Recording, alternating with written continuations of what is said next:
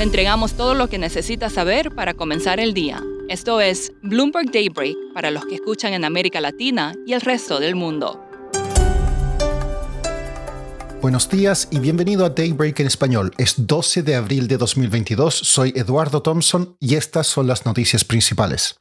Hoy se informa la inflación de marzo en Estados Unidos y el consenso es que llegó al 8,4%, la más alta desde 1982, de 7,9% en febrero.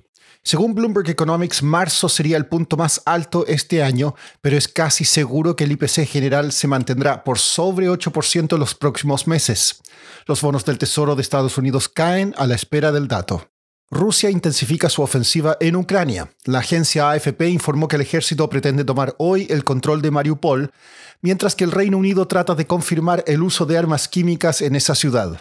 La ONU pidió una investigación sobre acusaciones de violación y violencia sexual contra mujeres.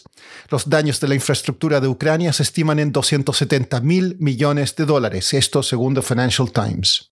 Una encuesta de Bank of America entre administradores de fondos muestra que el optimismo sobre el crecimiento mundial está en un mínimo histórico y suben los temores de una recesión. El porcentaje de inversionistas que prevé deterioro económico es el más alto de la historia y las expectativas de esta inflación están en su mayor nivel desde agosto de 2008. En cuanto al coronavirus, el primer ministro chino Li Keqiang emitió una tercera advertencia en menos de una semana sobre los riesgos para el crecimiento económico de los cierres. El país modificó su política de COVID-0 para reflejar un objetivo de propagación comunitaria cero, es decir, sin propagación fuera de las instalaciones de aislamiento. En noticias corporativas, clientes y competidores de Microsoft como Amazon y Google afirman que su política de dificultar la ejecución de programas como Office en sistemas de nubes rivales frustran la competencia y aumentan los costos para las empresas.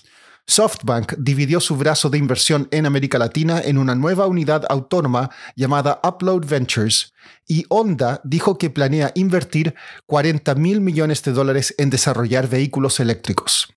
El partido gobernante Morena de México busca posponer el debate de la reforma eléctrica en el Congreso para dar más tiempo a la ciudadanía para que lo conozca a fondo. Esto según un tuit del coordinador de Morena en la Cámara de Diputados, Ignacio Mier. El inicio de las discusiones estaba previsto para hoy. El ministro de Economía de Argentina, Martín Guzmán, dijo que la inflación superó el 6% en marzo con respecto al mes anterior. Los datos oficiales del IPC se conocerán mañana. Los mercados en Francia reaccionaron con leves alzas ayer tras la primera vuelta presidencial, la cual dejó a Emmanuel Macron en primer lugar y quien definirá una segunda vuelta con la derechista Marine Le Pen. Hablé con Sami Adgirni, periodista de Bloomberg News en París, sobre cuál es el análisis que se hace del resultado. Hay que decir que ha sido un buen resultado para Macron porque en los últimos días antes de la elección las encuestas eh, decían que Macron iba perdiendo puntos y Le Pen iba subiendo en las encuestas y al final de cuentas eh, Macron tiene una ventaja bastante sólida de algo como alrededor de cinco puntos.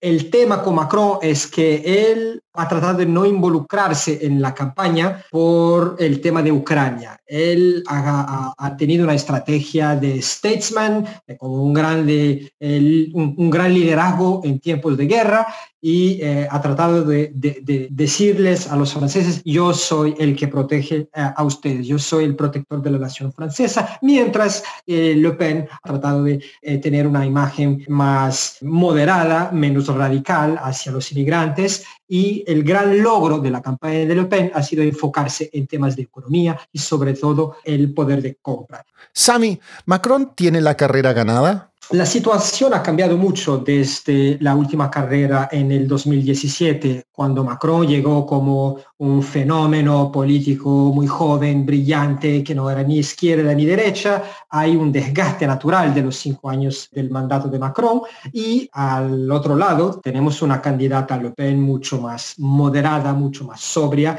y que ha tratado de preparar mejor su enfoque económico, que hablarle a la gente de, de sus preocupaciones diarias la carrera va a ser muy difícil para Macron, mucho más difícil que en el 2017 sigue siendo el favorito, pero eh, algunos analistas dicen que Le Pen eh, va a beneficiarse de los votos de la derecha tradicional, del otro candidato de extrema derecha, Eric Zemmour, y también puede beneficiarse Marine Le Pen de una parte del voto de, protesta de la extrema izquierda. Lo más importante en esta elección es que eh, tienes Macron, que es el candidato de la Francia que va bien, contra un grupo de candidatos que son los que se identifican con la Francia que no va bien. Entonces, si sumas los votos de Marine Le Pen, del otro candidato de la extrema derecha y de la extrema izquierda, eso representa más de la mitad de todos los votos en Francia.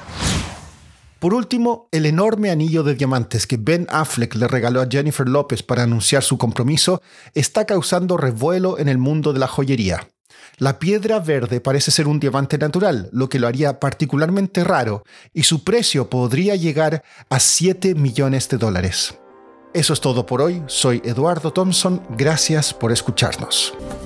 Para conocer todas las noticias que necesita para comenzar el día, revise Daybreak en la app Bloomberg Professional, donde puede personalizar las noticias que desee recibir. También puede suscribirse a la versión solo audio en Spotify, Apple Podcasts o la plataforma de su preferencia. Eso es todo por hoy. Escuche de lunes a viernes Bloomberg Daybreak.